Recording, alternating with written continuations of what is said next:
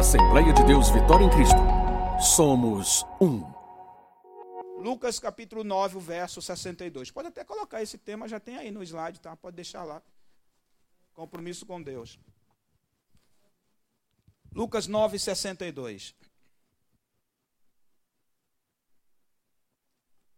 Jesus lhe disse: Ninguém que lança a mão do arado e olha para trás é apto para o reino de Deus. Quantos podem dizer amém? Então, a primeira pergunta: até que ponto estamos compromissados com Deus e o seu reino? Tem aí essa pergunta? Não. Se tiver no slide, vai colocando aí, que eu não sei como é que está a ordem aí. Eu fiz uns 30 slides, aí Lucas disse, meu Deus do céu, tanto slide é esse, pai? Eu saí cortando alguns, aí não sei quais que eu cortei. Pronto. Até que ponto estamos compromissados com Deus e o seu reino? Essa é a pergunta que não quer calar. Essa é a pergunta que nós, vez por outra, precisamos fazer a nós mesmos. Né? Essa é uma pergunta que você não, não faz para ninguém, você faz para você mesmo. Vez por outra, irmãos, é bom fazer essa pergunta. Peraí, será que eu estou comprometido com a causa? Será que eu estou comprometido com a obra? Né? É, Dá-se uma ideia de comprometimento, aquele, aquela forma de falar assim, vestir a camisa. Será que nós estamos vestindo a camisa do reino, né? do reino de Deus? Tá certo? Porque ouvimos as declarações da seguinte forma: amo a Jesus. Amo a Jesus. A gente, é muito comum a gente ver declaração como esta. Outra declaração que é muito comum a gente ouvir: tenho Jesus no coração. Camarada ele pode estar da forma que tiver, ele pode estar procedendo da forma que ele estiver procedendo, mas é muito comum ele dizer: Eu amo a Jesus, eu tenho Jesus no coração, ou então assim, Deus sabe o meu coração muito comum, às vezes, você ver alguém procedendo totalmente distante do que a palavra recomenda, e quando você vai conversar com ele numa forma instrutiva, para trazer ele a compreensão, olha, você não pode trilhar por esse caminho porque você é uma nova criatura, você tem um compromisso com Deus, e a palavra não, não permite isso. É muito comum você ouvir essas pessoas, Deus sabe o meu coração. Como que assim, ele ele pode fazer o que ele fizer, o que importa é, é, é Deus saber o coração dele. Deus sabe de todas as coisas para sua informação, né? Deus sabe de todas as coisas, irmãos. O, o fato de Deus saber ou não o nosso coração não é documento para a gente ser salvo. Porque Deus sabe todas as coisas. A questão é em que se baseia o nosso amor para com Deus. Se você diz que ama Jesus, se você diz que tem Jesus no teu coração, se você diz que Deus sabe o teu coração como algo que justifica o teu procedimento, a tua vida, então você precisa entender o seguinte: em que se baseia o nosso amor para com Deus? Está lá em João 14, 15. Vê lá o que diz, João 14 e 15. João 14, 15. Se perceber que eu estou falando algo que está no slide aí, coloca, tá? Olha o que diz João 14, 15. Se me amais, isso é Jesus falando, guardareis os meus mandamentos. Então, o amor se define em compromisso. Compromisso com Deus é demonstrado através de atitudes. Então, não empolga a Deus a gente apenas dizer eu amo o Senhor.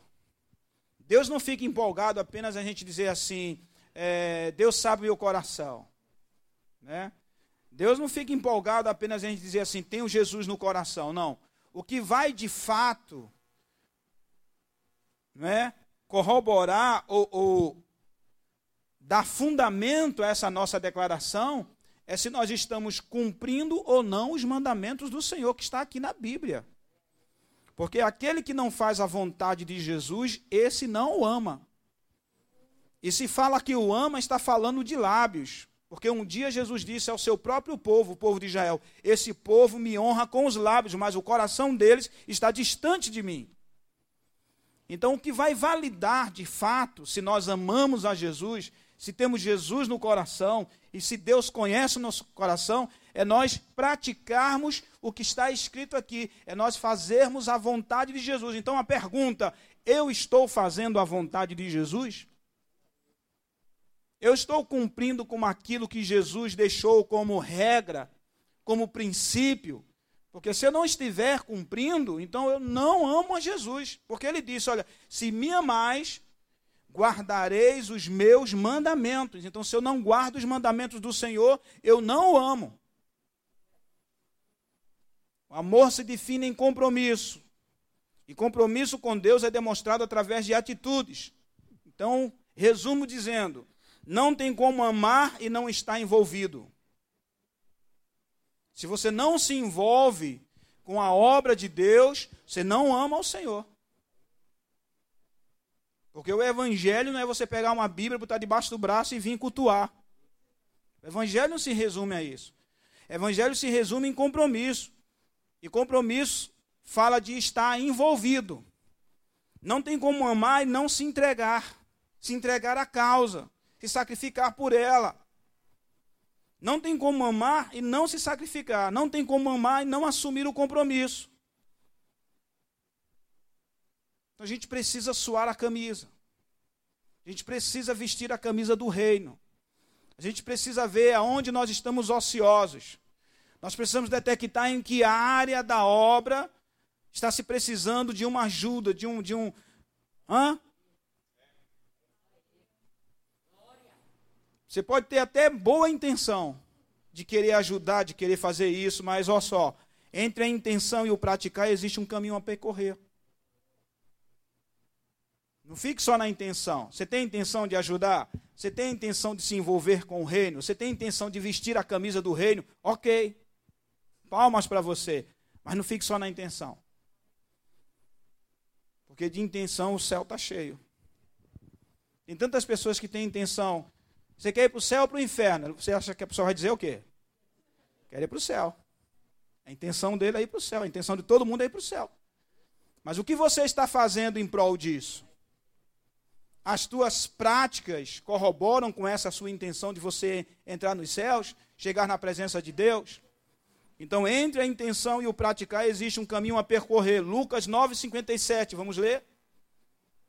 Volta lá para Lucas 9,57. Hoje é o culto da palavra, irmãos, aí a coisa assim é bem. Segunda-feira nós tivemos um culto aqui tremendo. Quem faltou o culto segunda-feira, meu Deus. Você não sabe o que você perdeu. Olha só, Lucas 9,57, Jesus vai falar assim, ó. O escritor vai dizer o seguinte: quando iam pelo caminho, disse-lhe um homem: Seguir-te-ei para onde quer que fores. Alguém falou para Jesus isso. Senhor, tu for, eu vou. Essa era a intenção da pessoa. Só que nós falamos que entre a intenção e o praticar existe um longo caminho. É justamente a resposta que Jesus vai dizer a essa pessoa que, né, que enfatizou a intenção de segui-lo. Por onde quer que fores, eu irei. A Jesus responde: As raposas têm covis, e as aves dos céus têm ninhos, mas o filho do homem não tem onde reclinar a cabeça. Esta resposta de Jesus soa como uma advertência. Qual é a advertência que Jesus está dando a esse homem que diz assim: Senhor, para onde tu fores eu vou? Jesus está advertindo ele o seguinte: assim, ó, você tem certeza que você quer realmente me seguir? É o que Jesus está querendo dizer para esse homem. Porque, às vezes, quem quer seguir Jesus, quem está longe quer se aproximar, às vezes quer se aproximar só pelos milagres que vê acontecer. Porque está vendo Jesus curar aqui, curar ali, ressuscitar aqui, ressuscitar ali, bênção aqui, bênção ali, porta aberta aqui, porta aberta ali. Aí acha que seguir a Cristo é só isso. Mas aí Jesus deixa claro: você tem certeza que você quer me seguir? Porque assim, para começo de história, eu não tenho casa. Eu durmo aqui, eu durmo ali. As raposas têm até mais, mais, é mais vive de uma forma mais cômoda do que eu. Porque elas têm os covis. E as aves dos céus também têm uma comodidade melhor que a minha. Eu, porém, não tenho onde reclinar a cabeça. Tanto faz estar tá na casa de Lázaro, meu amigo, com uma mesa posta, como de repente a gente eh, armar uma tendinha aqui ou então ficar debaixo de uma árvore. Noitar embaixo de uma árvore. Então, você tem certeza que você quer me seguir? Porque seguir a Cristo implica em, primeiro, segui-lo por livre vontade. Segundo, renunciar aos próprios desejos. Terceiro, ter o compromisso de levar sua cruz. Quarto, não olhar para trás e seguir adiante. Seguir a Cristo é isso. Seguir a Cristo não é um oba-oba. Seguir a Cristo não é estar tá num culto festivo. Seguir a Cristo é ter tudo isso aqui. Lucas 9, 23. Olha aqui, você já está em Lucas, é só olhar aqui no verso 23 do capítulo 9. E Jesus dizia a todos assim: ó, se alguém quer vir após mim, que é isso? Livre vontade, ninguém é obrigado se você quiser. Então, se alguém quiser, livre vontade. Negue-se a si mesmo. Que é isso aí? Renúncia. Renunciar ao seu eu, renunciar aos seus desejos, renunciar à vontade da carne, que a carne só puxa para coisa errada. Eu nunca vi a carne puxar para algo bom.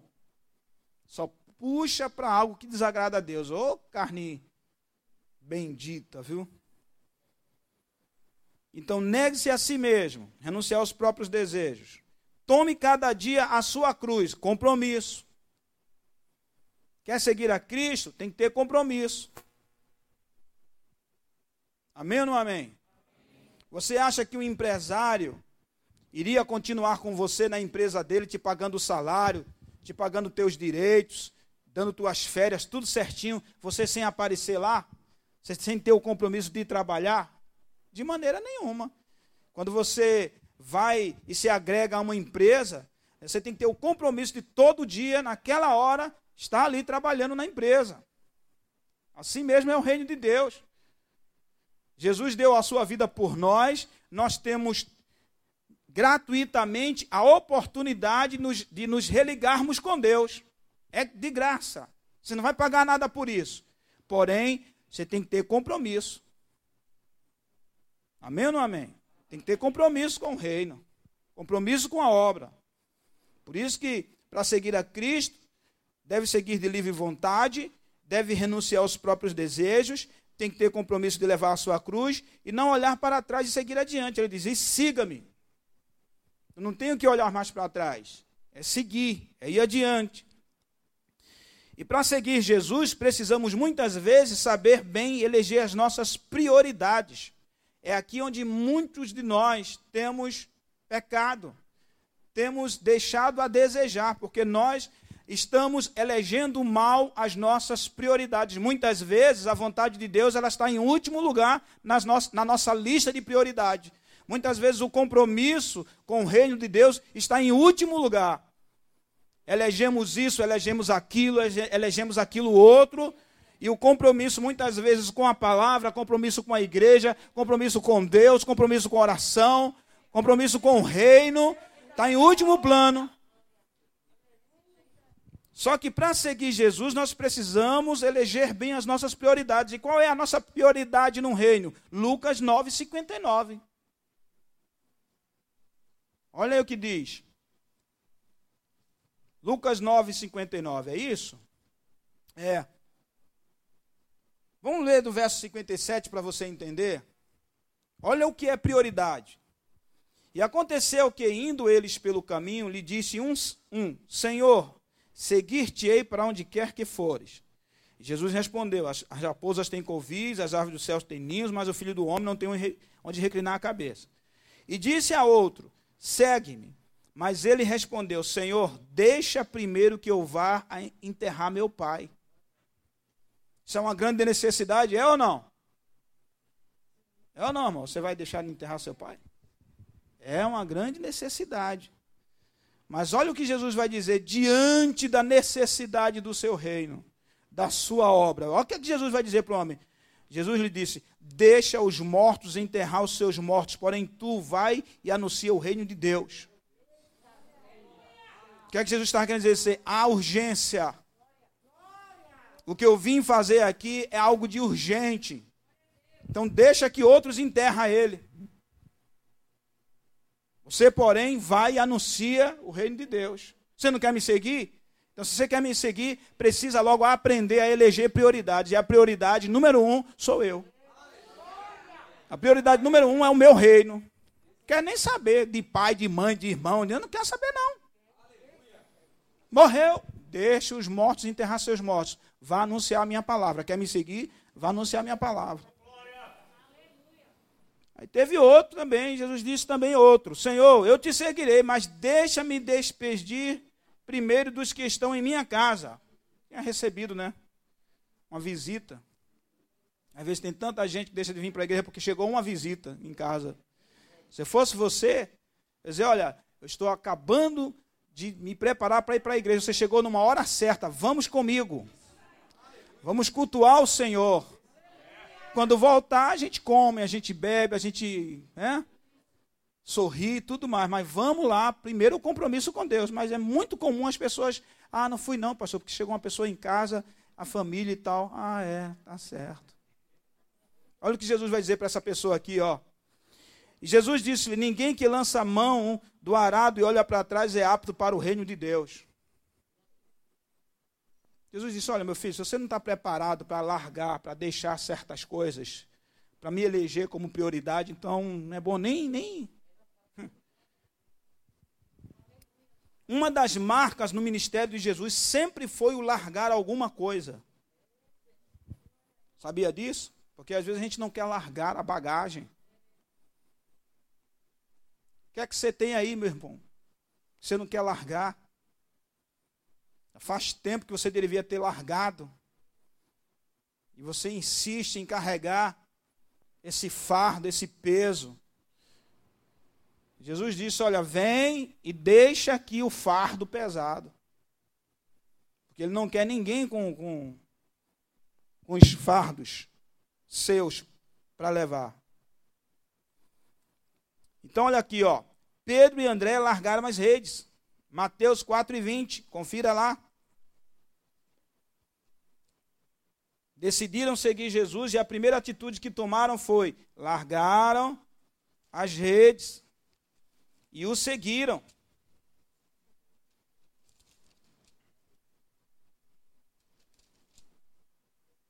Olha aí, 4 e 20. Então eles, deixando logo as redes, seguiram-no. Eles estavam lá pescando, viviam disso, era a sobrevivência deles. Mas Jesus disse: segue-me. E eles, atendendo ao segue-me de Jesus, o que é que eles fizeram? Largaram as redes, largaram os barcos e seguiram a Jesus.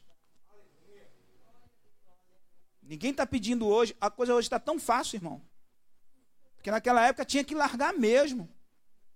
Tinha que viver na fé mesmo. Eles largaram algo que era sobrevivência deles, irmãos. Pescar era sobrevivência deles e da família. Mas aí Jesus desafiou eles assim: larga isso. Para me seguir. E usem a fé porque eu vou suprir. Só que vocês não vão mais pescar. Vocês vão viver de outra forma. E hoje, nós trabalhamos, você tem o seu trabalho secular, você tem os seus estudos, e ninguém está pedindo para você largar nada disso, é o teu sustento. Mas algumas vezes você precisa priorizar o reino de Deus. E muitos de nós não temos feito isso. Tiago e João deixaram também o barco, Mateus 4 e 22.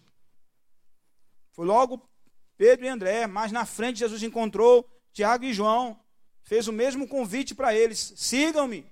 E eles largaram deixaram um barco ainda mais, e seu pai e o seguiram.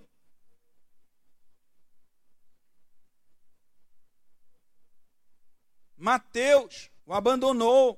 Quer dizer, Mateus abandonou o trabalho de cobrador para seguir Jesus.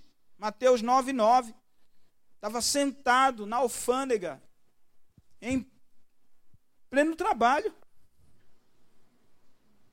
Fosse hoje, dava abandono de trabalho, né? Tinha direito a FGTS, tinha direito a nada. Largou. Estava lá trabalhando. Era o sustento dele. Jesus parou em frente a ele. Disse assim: segue-me. Largou tudo. Mandou nem recado lá para o governador. Largou, seguiu Jesus. Diz aqui o texto, Mateus 9,9, ó. E ele se levantou e o seguiu. E hoje nós temos tão poucas coisas para largar e não largamos. Aí a pergunta é: o que estamos dispostos a largar para seguir Jesus? Porque estar compromissado com Jesus implica muitas vezes em abrir mão de coisas que para nós muitas vezes é de muita utilidade. Sabia disso não? Tem coisas que para nós é de muita utilidade. Mas às vezes a gente precisa largar para seguir Jesus. Marcos 11, capítulo 11, verso 2 em diante, vai dizer que um homem tinha um jumentinho. Era de utilidade para aquele homem o jumentinho, sim ou não? Mas Jesus precisou. E o homem teve que largar de mão para que Jesus tomasse posse. O que é que eu e você está disposto a largar para dar posse a Jesus? Porque Jesus precisa. Hum? O que estamos dispostos a abrir mão para seguir a Jesus, irmãos? Quando os discípulos foram lá, que Jesus disse: Olha, vocês vão encontrar um jumentinho amarrado, desamarra ele e traz ele, porque eu vou entrar em Jerusalém montado nele. E quando os discípulos acharam esse jumentinho e começaram a desamarrar o jumentinho para trazer o jumentinho, algumas pessoas viram e foram tomar satisfação com os discípulos, está aqui no texto. Marcos 11 diz assim: O que, é que vocês estão fazendo? Soltando o jumentinho. Que onda é essa aí? O que é que está pegando aí? Eles disseram: Olha, Jesus. Jesus pediu. Jesus está precisando. O que é que aconteceu? Não bateram boca, nada. Eles entenderam, deixaram ir. Então vai. É Jesus? Pode levar. Jesus está precisando? Pode levar. A obra está precisando? Vamos lá. Hã? A obra precisa da, das tuas habilidades? Vamos lá. A obra de Deus precisa dos teus talentos? Vamos lá. Eu fico, eu fico, eu fico intrigado porque é, tem gente que tem tantos talentos em várias áreas. Por exemplo, tem gente que no mundo cantava. Tem dom para cantar. Cantar, não é fazer barulho, não, tá, irmão? Cantar mesmo. A gente tem dom para cantar. No mundo abriu vozeirão, em bar, em noitada e tudo e tal. Aceita Jesus, fica mofando no banco. Não tem coragem dizer, pastor, vou exercitar esse dom aqui, louvando ao Senhor. Tem outras pessoas que têm outros dons, que lá fora né, faziam com tanta competência, e depois que passam a seguir a Cristo, a assumir um compromisso com o Senhor, não usam isso em prol da obra do Senhor. Não entendo. Fico sem entender isso. Porque aqui tem espaço para todo mundo. A obra é grande. Ninguém nunca vai dizer, eu não fiz nada para o Senhor porque não tem espaço na igreja. Você está enganado. Você não veio conversar com o seu pastor sobre isso, porque se você vier conversar com o seu pastor, vai ter lugar para você. Agora, que tem gente que quer estar tá um pé no mundo e um pé na igreja. Aí não dá, irmão. Para você exercer os seus dons, os seus talentos na igreja, você precisa ser da igreja. Você precisa ter renunciado, largar. E tem gente que quer estar tá na igreja, mas não larga as coisas do mundo.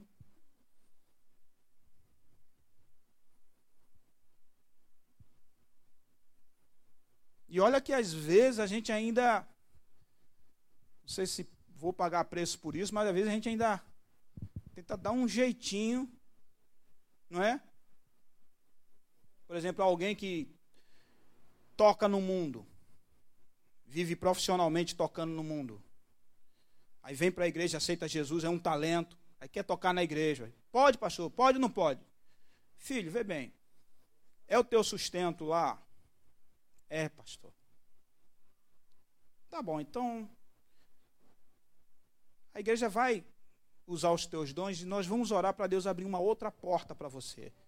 Mas não precisa sair, continue lá ganhando seu pão. Agora, segura a onda. Não precisa estar em redes sociais mostrando que você canta isso, canta aquilo. Não. Fica na tua.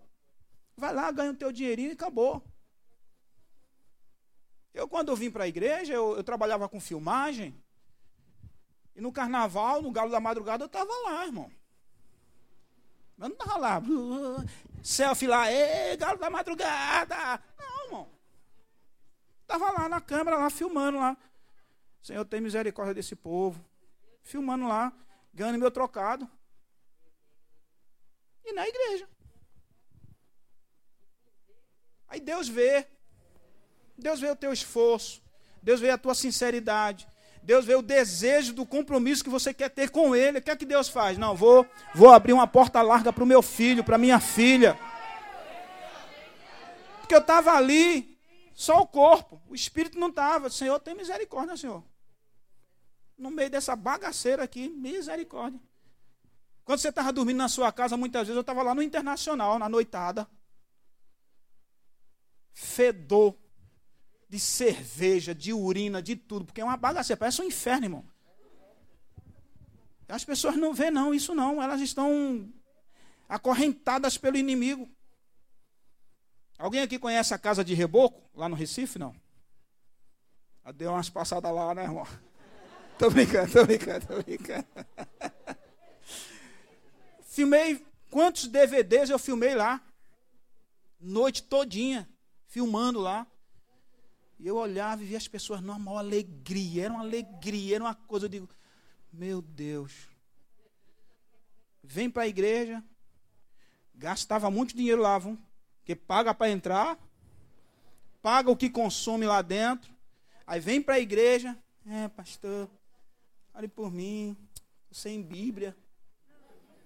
Tem Bíblia não, irmão? Tem não, pastor. Não tem dinheiro? Dinheiro tem, irmão. Não tem coragem de comprar uma Bíblia. Veja como é as coisas. É, é só para você entender como é as coisas. A gente, precisa, a gente precisa mudar muita coisa. O que estamos dispostos a abrir mão para seguir a Jesus? A mulher samaritana largou o cântaro e foi ser missionária local. João 4 e 28. Está lá, João 4 e 28 diz: Deixou, pois, a mulher o seu cântaro. Irmãos, o cântaro era algo muito essencial e necessário à vida daquela mulher. Sem aquele cântaro, como ela ia poder pegar água? Não tinha como. Ela mesmo disse a Jesus, quando Jesus disse: Olha, eu tenho uma água para te dar. Ela fez: Como é que tu vai me dar água se tu não tem um cântaro? Então, cântaro era algo essencial para aquela mulher. Mas aí, no compromisso de fazer a vontade de Jesus, ela não quis nem saber de cântaro, irmão. Ela largou o cântaro. Ela correu cidade afora, dizendo: Venham, venham ver que eu achei o Messias, o profeta prioridade. O que podemos largar para demonstrar o nosso compromisso com Jesus? O que podemos largar, irmãos? As redes, os barcos, o jumentinho, o cântaro. Porque quem sabe as redes é você. Que redes são essas que você precisa largar? esses barcos. É você que sabe. O jumentinho é você, o cântaro é você. A grande dificuldade deste século é o apego às coisas. Muitos querem seguir Jesus, mas não querem abrir mão, não querem largar coisas de estimação. Práticas de estimação, pecados de estimação, não quer largar, tem que largar, irmão.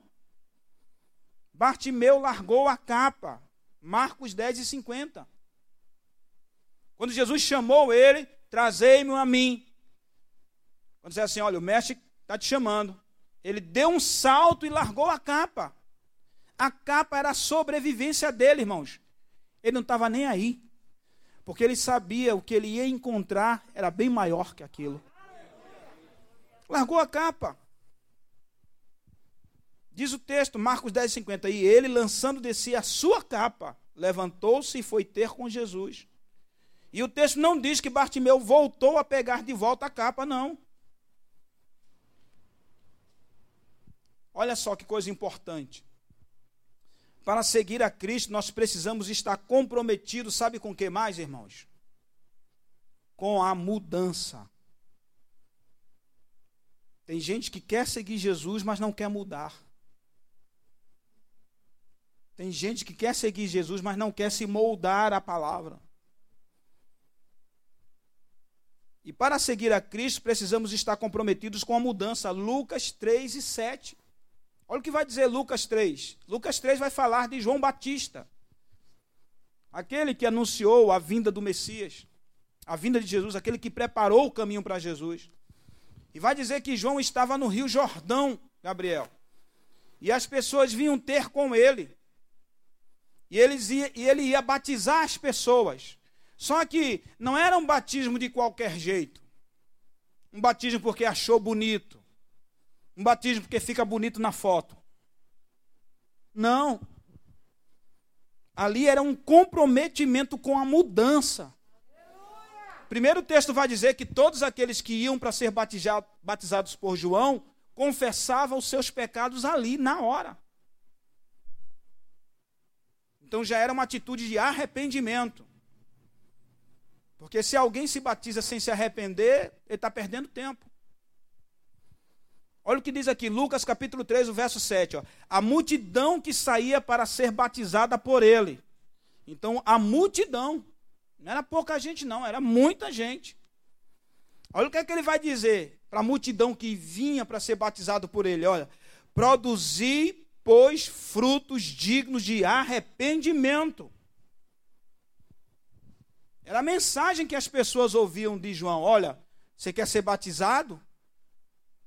Então você tem que produzir frutos dignos de arrependimento. O que é isso? Produzir frutos dignos de arrependimento. É as pessoas darem testemunho de que houve mudança na sua vida. Irmãos, um cristão que decide seguir a Cristo e as pessoas não fazem distinção, a família não reconhece ele como um cristão, os amigos não reconhecem ele como cristão, Se falta respeito para com você, tem alguma coisa errada. Você precisa corrigir isso. Ele vai dizer aqui, ó, no verso 10 do capítulo 3 de Lucas, que a multidão o interrogava. A multidão dizia assim: O que nós faremos? Aí ele vai dizer: Quem tiver duas túnicas, reparta com o que não tem. Quem tiver alimentos, faça da mesma maneira. Ele está dizendo para a multidão isso, diga para a multidão. Só que em meio à multidão chegaram também os publicanos para ser batizado. Diga, publicanos. E fizeram a mesma pergunta: o que é que nós temos que fazer, João? A gente quer ser batizado. Aí ele vai dizer: Não peçais mais do que aquilo que vos está ordenado. Os publicanos é aqueles que cobravam impostos. Então João está dizendo: Vocês querem ser batizados? Queremos, João. Então não cobrem além do que foi estabelecido. João está dizendo, não roube. João está dizendo assim, desde ser ladrão. Faça o certo, o correto. Use um peso justo. João estava dizendo para eles. Por quê? Porque seguir a Cristo implica em responsabilidades, comprometimento com a mudança. Se você diz que segue a Jesus e nada mudou em tua vida, tem alguma coisa errada que precisa ser corrigido. Porque o Evangelho de Cristo, a primeira coisa que ele proporciona é a mudança. Amém ou não amém, irmãos? Amém. Então os publicanos perguntaram e João disse: Olha, é só vocês parar de roubar. E está tudo certo. Aí vieram os soldados também. fizeram também a mesma pergunta. E João também vai dizer para eles: olha, não trateis mal, não defraudeis, quer dizer, não, não roubeis, porque havia muito suborno antigamente entre no meio do. do ah, hoje ainda existe, mas deixa para lá. Tu está entendendo como é? Que isso vem de longas datas? A corrupção, o suborno, né? O, o, o, o guarda te parou no trânsito. Eita, será que eu devo entrar nesse assunto não? Hum, vou mutar, hein? Vou mutar. Apesar que hoje as pessoas estão pensando duas vezes né, para subornar, porque graças a Deus tem uns guarda íntegros. E aqueles que não são íntegros têm as câmeras agora, né? As câmeras são íntegras. As câmeras mostram tudo. Aí tem muito cara que fica com medo, né? Porque antigamente se tinha esse costume de quando dava o documento, que o guarda para já. Documento. Aí o cara já dava o documento com uma cédula de 50, de 100 dentro, de 20. De... Aí o cara abria, já via a cédula, tá tudo bem, vai, segue viagem, segue viagem. Quer seguir a Cristo desse jeito? Quer seguir a Cristo pegando a contramão? Ah, é a contramão que chama, não? Acostamento. Infringindo a lei. É difícil, irmãos. Em nossa lista de prioridade, o que vem em primeiro plano? Se você tivesse que fazer uma lista de prioridade aqui, o que você colocaria em primeiro plano? Entraria as coisas de Deus em primeiro plano ou as suas? E depois você pensaria nas coisas de Deus. É só para a gente pensar aqui. Porque até o nosso amor, o nosso amor, ele é medido em decorrência de assumir ou não o compromisso com Deus. Sabia disso não? Até o nosso amor ele é pesado em balança para ver se realmente a gente quer um compromisso com ele. Mateus 10 e 37.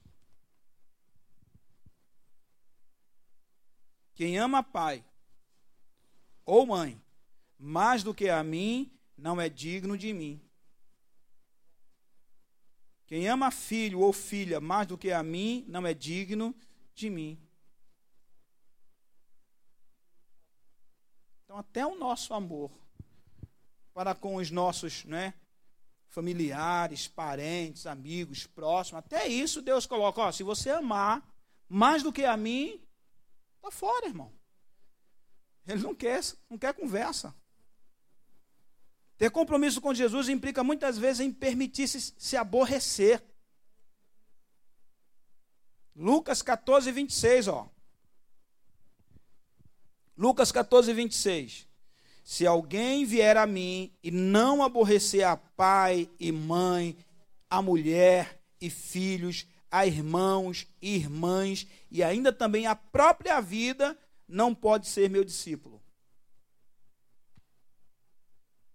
O que, que Jesus está querendo dizer? Jesus está querendo dizer o seguinte: que ele não quer que haja nenhum obstáculo entre nós e ele. Tem que ser uma entrega verdadeira, uma entrega sincera, uma entrega total, 100%. O verso 33 do capítulo 14, Lucas vai dizer: Assim, pois, todo aquele que dentre vós que não renuncia a tudo quanto possui, não pode ser meu discípulo. Quer dizer, no nosso coração não pode haver um outro Senhor que não seja o Senhor nosso, o Deus de toda a terra. Ele é o Senhor.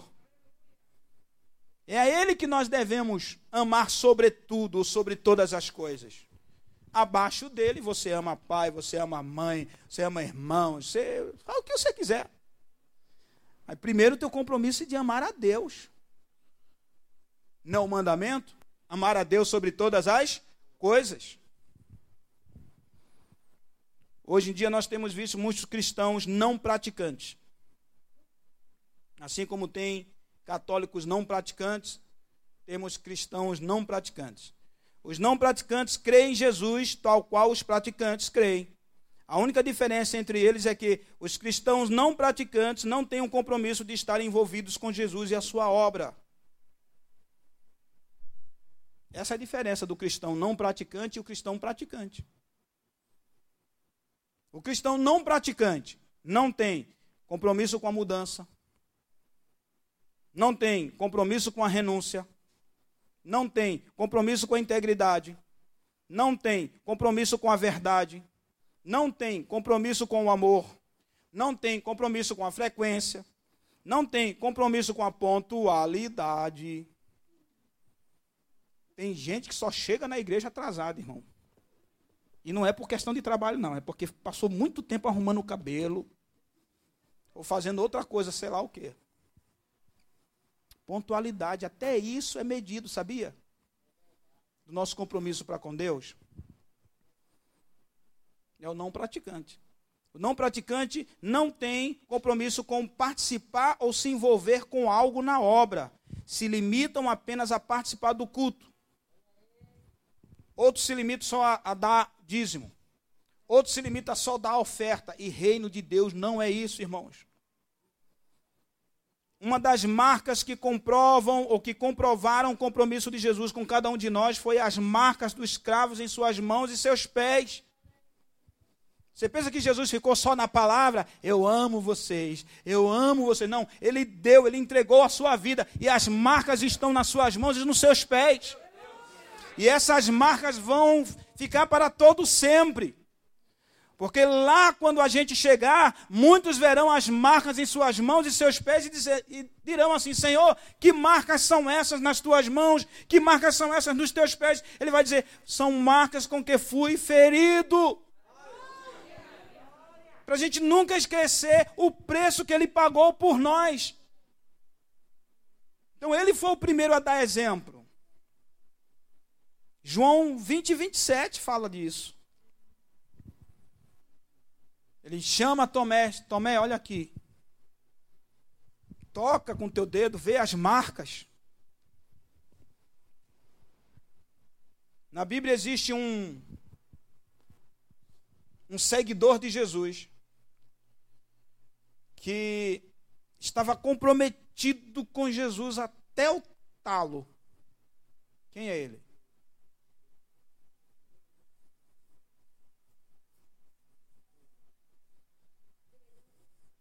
Está quente.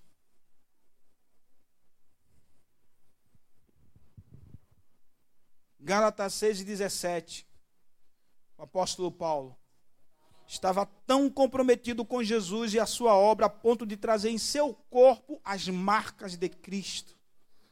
Ele trago no meu corpo as marcas de Cristo, marcas de renúncia, marcas de sofrimento, por seguir a Cristo, por querer honrar isso. E uma das marcas deixadas na vida daqueles que lançam mão do arado, sabe qual é? Quem aqui já, já trabalhou com arado? Alguém aqui já trabalhou não?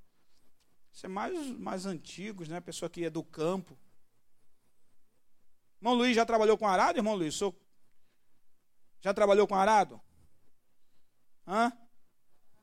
E o que é que comprova as pessoas que trabalham com arado, irmão Luiz?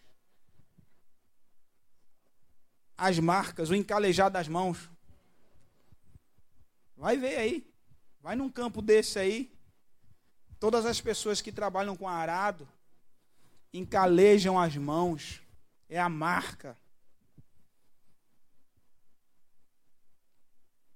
E Jesus disse que é aquele que põe a mão no arado. Arado é a obra dele. Arado é a responsabilidade em, em se dizer cristão. Irmãos, existe uma responsabilidade nesse. Sou cristão.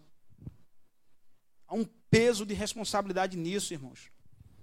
Porque quem diz ser cristão precisa ter as marcas, precisa ter as mãos encalejadas, porque colocou a mão no arado e Jesus disse: aquele que coloca a mão no arado não pode mais olhar para trás. Então não temos mais essa opção de olhar para trás, é daqui para frente, irmãos. Porque se você olha para trás, se tiver um dia oportunidade de ir, ou então olha no YouTube, porque no YouTube mostra tudo, né? Até o que a gente não quer ver, o YouTube mostra. O cara no arado, ele tem que olhar para frente. Que é para a fileira ficar retinha. Porque se ele ficar olhando para trás, ó, vai, ó, ó. Daqui a pouco, ó. É ou não? Cai não, menina.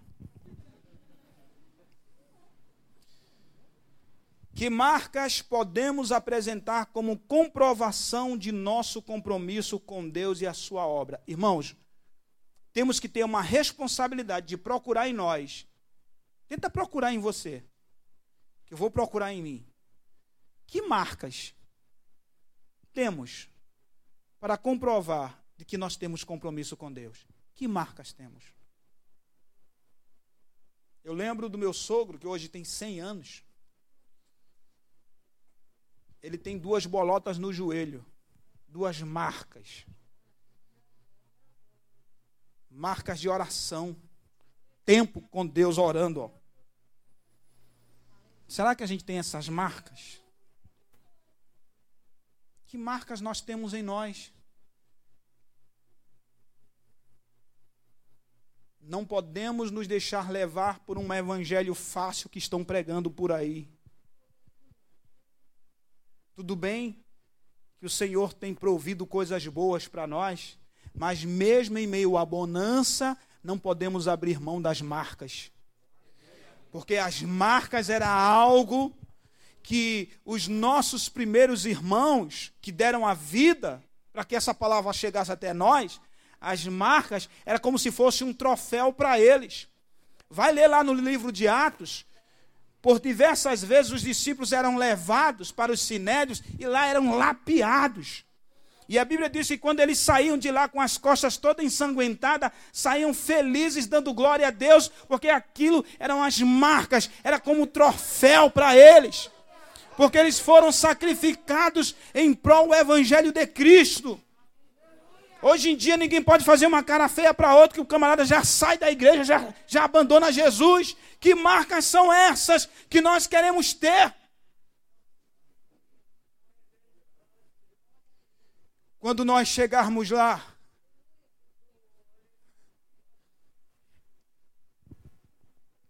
os anjos esperam uma igreja que foi marcada. De mãos encalejadas de fazer a obra de Deus. Nós temos que expulsar de nós esse espírito do comodismo, esse espírito de luxúria. Só cultua se tiver ar-condicionado. Só cultua se tiver uma, uma cadeira confortável. Temos que parar com isso. Se tiver, é muito bom, glória a Deus. Mas se precisar a gente fazer o culto lá fora, vamos fazer o culto lá fora. Se precisar fazer o culto debaixo de uma árvore, vamos fazer o culto debaixo de uma árvore. Porque o que vale são as marcas. Porque ele se deixou marcar por nós. Então pergunto, já estou terminando: temos marcas ou só somos apenas cristãos não praticantes? Muitas vezes nós queremos ser reconhecidos, aplaudidos pelo que nós estamos fazendo.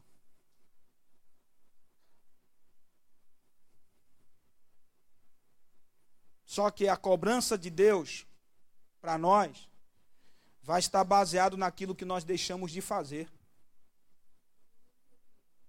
Mateus 25. Tive fome não me deste de comer. Tive sede e não me deste de beber. Era forasteiro, não me acolheste. Estava nu, não me vestistes. Estava enfermo e na prisão não me visitastes. Aí, aí, vão perguntar, né? Senhor, quando foi isso? Os discípulos perguntaram: Quando foi isso, Senhor? Tivemos com fome, com sede, forasteiro, nu, enfermo, na prisão, não te servimos. Jesus disse: Em verdade vos digo que quando deixastes de fazer a um destes pequeninos, a mim o deixastes de fazer. Irmãos, Jesus não quer que nós abdiquemos de nossa vida. Não, irmão. Jesus não quer isso. Largar o trabalho, largar isso, largar aquilo, se intrigar com pai, com mãe. Não, não, não, não é isso. Não entenda assim, não, não.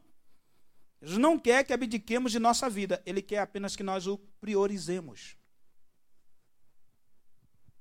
Sabe o que é priorizar? É, se eu tenho disponibilidade para fazer, eu faço. Se eu tenho disponibilidade para estar, eu estou. Se uma dor de cabeça não me impede de eu trabalhar secularmente, essa mesma dor de cabeça não vai me impedir de fazer a obra. Porque quando uma dor de cabeça ou qualquer outra coisa que seja me impede, não me impede de fazer algo secular, mas me impede de fazer a obra, eu estou invertendo a ordem das coisas. Eu não estou priorizando Deus. Não é missa de corpo presente, como diz aí fora, mas às vezes a minha esposa fala isso, às vezes ela está com uma tremenda dor de cabeça. Ela disse, acho que hoje não vai dar para ir para o culto, que estou com a cabeça estourando. Eu não falo nada porque eu já sei a resposta dela. Não dá alguns minutos, ela disse, não, mas se eu fosse trabalhar, eu não ia, então eu vou assim mesmo. Isso é priorizar. Os pais ensinaram assim. O anjo Miguel. Aquilo é um anjo, não é um homem. Então, olha só, vou finalizar agora, irmãos. Que de repente já pode ter gente olhando para o relógio, né? Pelo amor de Deus, gente. Olha só que coisa interessante. Podemos continuar sendo pai, mãe, funcionário, servidor público, estudante, mas a prioridade deve ser a Ele. Você pode continuar sendo tudo isso. Mateus 6,33. Mas buscai primeiro o reino de Deus e a sua justiça, e todas estas coisas vos serão acrescentadas. Então nós podemos assumir um compromisso com Deus. De que forma? Sendo constante nos cultos, participando ativamente dos projetos e trabalhos da igreja, saindo no evangelismo. Evangelismo? Alguém conhece essa palavra ainda? Saindo no evangelismo, eu comprei um caixa para a gente evangelizar, tá? Aquele caixa, falei para vocês que eu ia comprar, comprei. Aquele que pega na bateria. Qualquer esquina aí, quero ver agora fazer fila aqueles irmãos que estão querendo oportunidade. Hã? Agora chegou a sua vez. Comprei o caixa, vou estar com você lá. Eu canto, você prega, você prega, eu canto e, eu, e o vice-versa. É ou não é? Fazer isso. Então, assumir compromisso com Deus é sair no evangelismo, é ajudar nas equipes ou nos departamentos, é colocando-se à disposição de qualquer área na igreja, é sendo constante no seu devocional em casa. Porque não adianta você fazer as coisas só aqui na igreja, você tem que fazer lá na sua casa, no seu secreto. Lá é que Deus está atento mais ainda. Na leitura diária da Bíblia, na oração diária. E eu finalizo dessa vez agora, já fechei a Bíblia agora. Mateus 19, 29, a igreja de pé.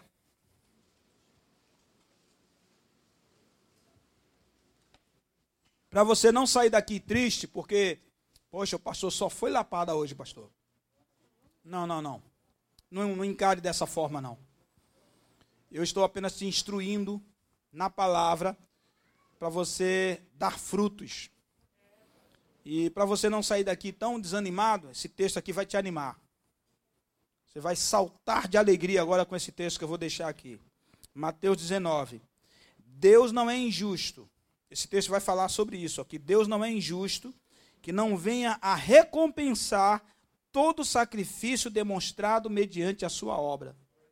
Aí diz assim, ó: todo que tiver deixado casas, ou irmãos, ou irmãs, ou pai, ou mãe, ou mulher, ou filhos, ou terras, por amor do meu nome, quer dizer, todos aqueles que resolveram me priorizar diante de todas essas coisas, os discípulos perguntaram: O que é que a gente vai receber com isso, Senhor? Ele vai responder: Receberá cem vezes tanto aqui na terra. Jesus está se referindo aqui na terra. Receberá cem vezes tanto e herdará, herdará a vida eterna. É para isso que nós estamos aqui nos sacrificando. É para isso que nós estamos aqui honrando o Senhor, tendo compromisso com Ele, para que um dia a gente possa desfrutar da vida eterna com Deus. Amém? Você pode aplaudir ao Senhor Jesus? Que Deus abençoe a sua vida. Acredito que essa palavra ela vai mexer com você. Acredito que daqui a poucos dias vou receber muitos apps, vou receber muitas pessoas no gabinete dizendo: Pastor, eu quero trabalhar, Pastor, eu quero fazer alguma coisa, Pastor, vamos evangelizar, Pastor, vamos fazer isso, vamos ganhar almas para Jesus. Eu tenho certeza que essa palavra foi em tempo.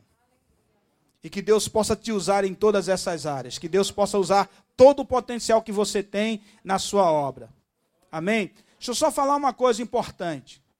Que de repente a gente não sabe os pensamentos, mas Deus está aqui sondando todos os pensamentos. É, pastor, para o senhor é fácil estar na igreja direto, fazer tudo da igreja, o senhor recebe para isso. Para sua informação, mesmo antes de eu estar aqui onde eu estou, eu não perdia culto na igreja. Não estou pedindo para que ninguém faça isso, mas eu fazia. Eu pagava para alguém trabalhar no meu lugar para eu não perder o culto. Estou pedindo para você fazer, não. Estou só mostrando para você que de repente vai que o inimigo é, o inimigo é sujo. Aí pode lançar esse dar de inflamação. É, o pastor não perde um culto porque ele é pago para isso. Não, meu filho, antes de eu ser pago, eu já estava na igreja direto. Minha vida foi dentro da igreja. Graças a Deus por isso. Eu amo estar na obra do Senhor, amo fazer a obra do Senhor. Amém?